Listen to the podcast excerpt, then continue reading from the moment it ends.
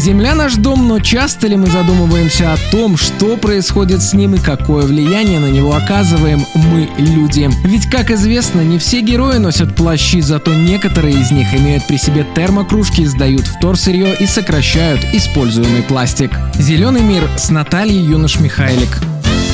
Всем привет! Сегодня поговорим о важных шагах в решении экологических проблем. Уникальный центр по переработке отходов открылся на неделе в Минске. Расположился он недалеко от Минской кольцевой. Пока запустили первую очередь, в ее состав входят три производственных участка. Здесь принимают и перерабатывают растительные, древесные, минеральные, строительные отходы. На сортировку также привозят бумагу, стекло, пластик и пакеты. Основная задача комплекса, чтобы полезные растительные и пищевые отходы ушли в повторное использование. Например, строительные отходы перерабатывают и производят строительную продукцию. Щебень вторичный, смесь минеральную и, соответственно, растительные отходы. Трава, листва, которые собираются в коммунальных хозяйствах города и района, перерабатывают, например, в компост органический и щепу топливную.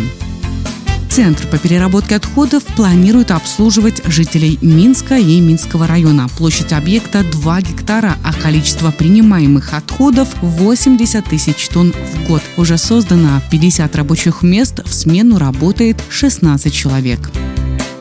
Очень важно, как мы понимаем и чувствуем ли ответственность за раздельный сбор. Только в том случае, если люди будут правильно разделять твердые коммунальные отходы, нам удастся сократить количество мусора, поступающего на полигоны. Тем самым возвращать большее количество сырья в повторный промышленный оборот.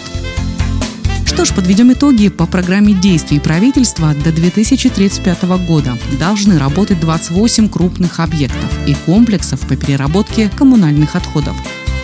Необходимо отметить, что 6 объектов в стране уже введены, эксплуатируются и работают. На подходе еще ряд объектов. Что ж, давайте вместе учиться разделять мусор, тем самым мы сбережем наш зеленый мир. Зеленый мир с Натальей Юнош-Михайлик.